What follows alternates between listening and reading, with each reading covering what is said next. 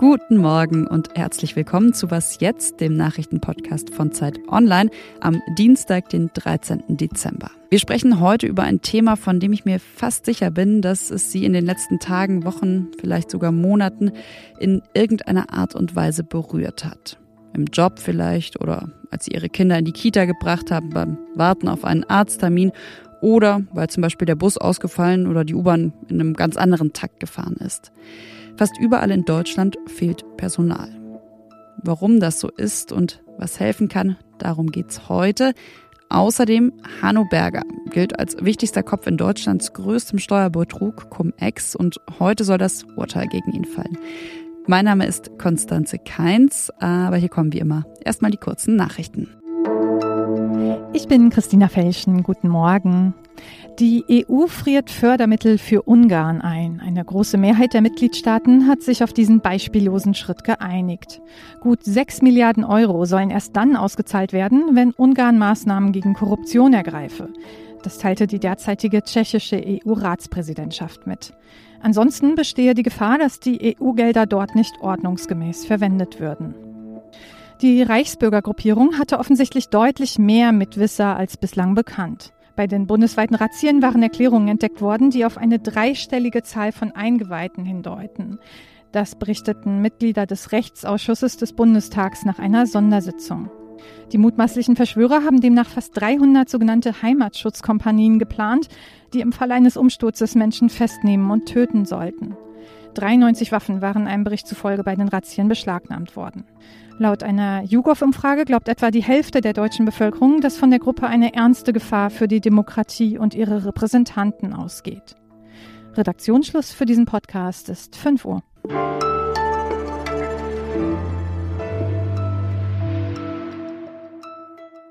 Den Rettungsdienst rufen und niemand kommt. Das könnte in Zukunft immer häufiger werden, warnt das Bündnis Pro Rettungsdienst gerade. Das ist ein neu gegründetes Bündnis, unter anderem von der Deutschen Feuerwehrgewerkschaft und Mitarbeitenden der Caritas. Ja, und dass der Rettungsdienst nicht oder zu spät kommt, das passiert auch jetzt schon. Zum Beispiel am Wochenende in Berlin. Da gab es einen Unfall mit einem Linienbus. Nach neun Minuten war zwar ein Notarzt da, ein Rettungswagen aber kam erst nach 20 Minuten und brauchte damit doppelt so lang wie eigentlich vorgeschrieben. Zum Zeitpunkt des Unfalls war in Berlin aber kein Rettungswagen verfügbar. Und für eine 15-Jährige kam dann jede Hilfe zu spät und sie starb noch am Unfallort. Natürlich ist das ein sehr krasses Beispiel, aber eins, das eben gerade noch mal gezeigt hat, es fehlt an Personal.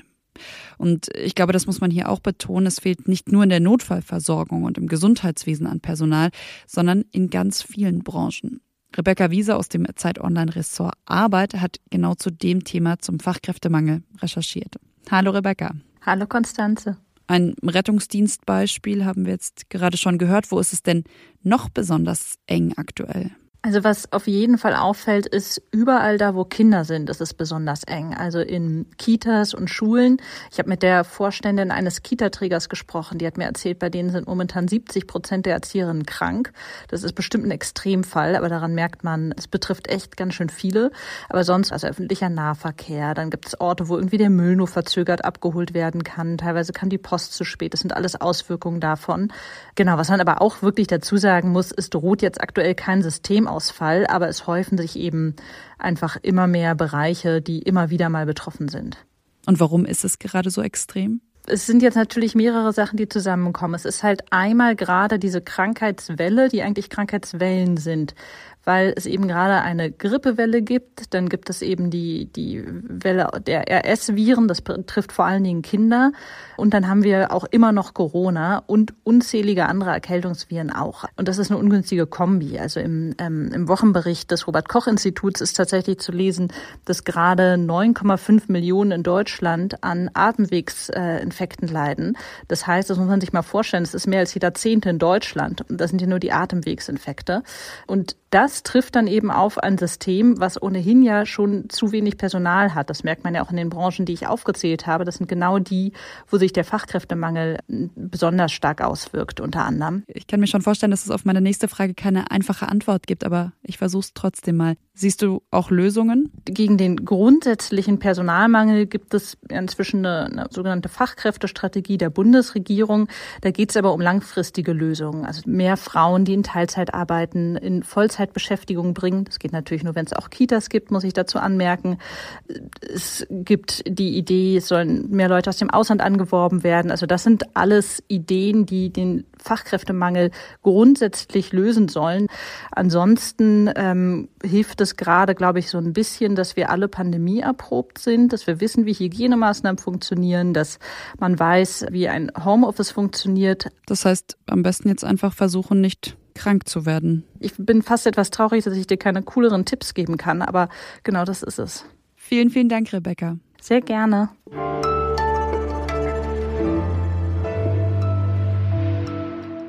Und sonst so?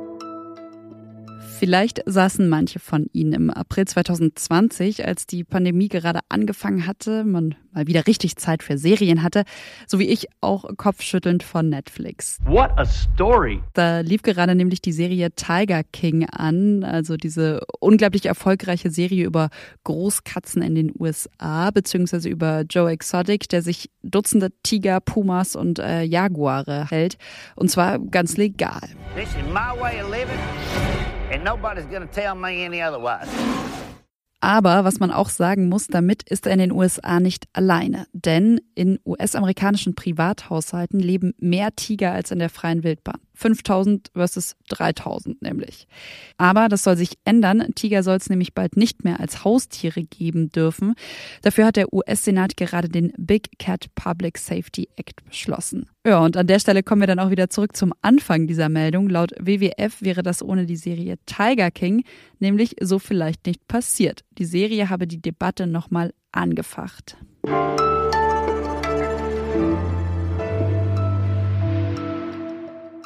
Der Anwalt Hanno Berger soll der Architekt des Cum-Ex-Skandals sein. Er soll also hinter dem größten Steuerskandal Deutschlands stecken. Seit April läuft ein Strafprozess gegen ihn. Heute soll das Urteil fallen. Die Staatsanwaltschaft fordert für drei Fälle besonders schwerer Steuerhinterziehung insgesamt neun Jahre Haft.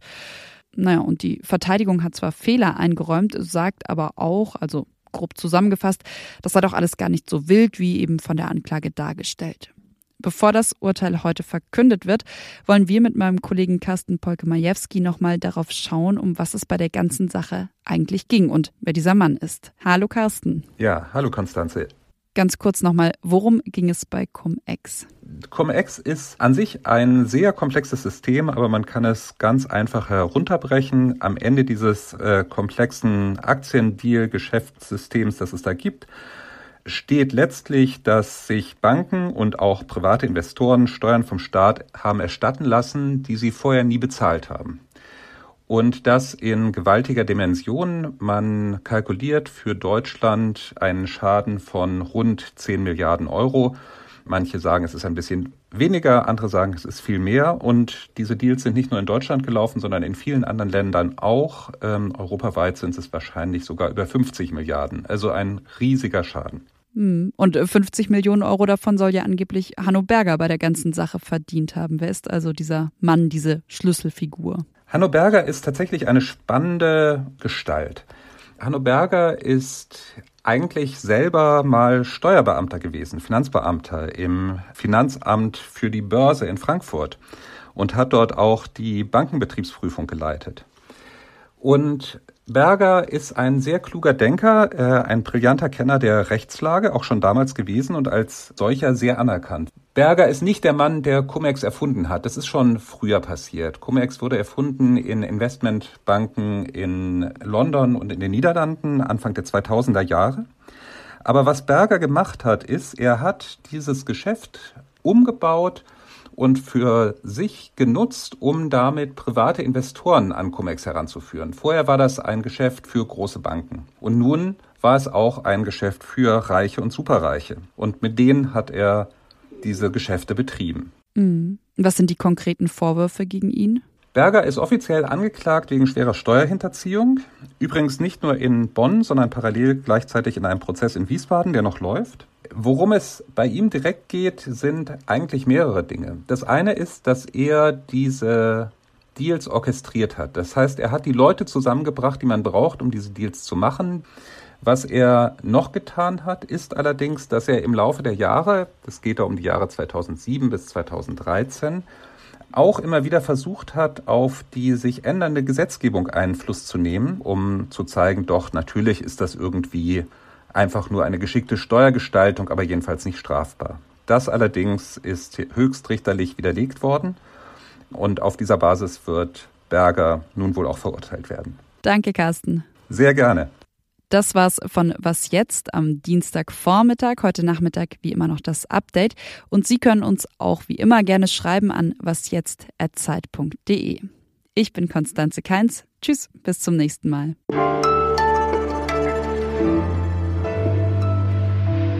Es war verkraftbar, aber ich war gestern auch etwas geknickt, als äh, das Bordbistro im ICE zu war und ich keinen Kaffee bekommen habe.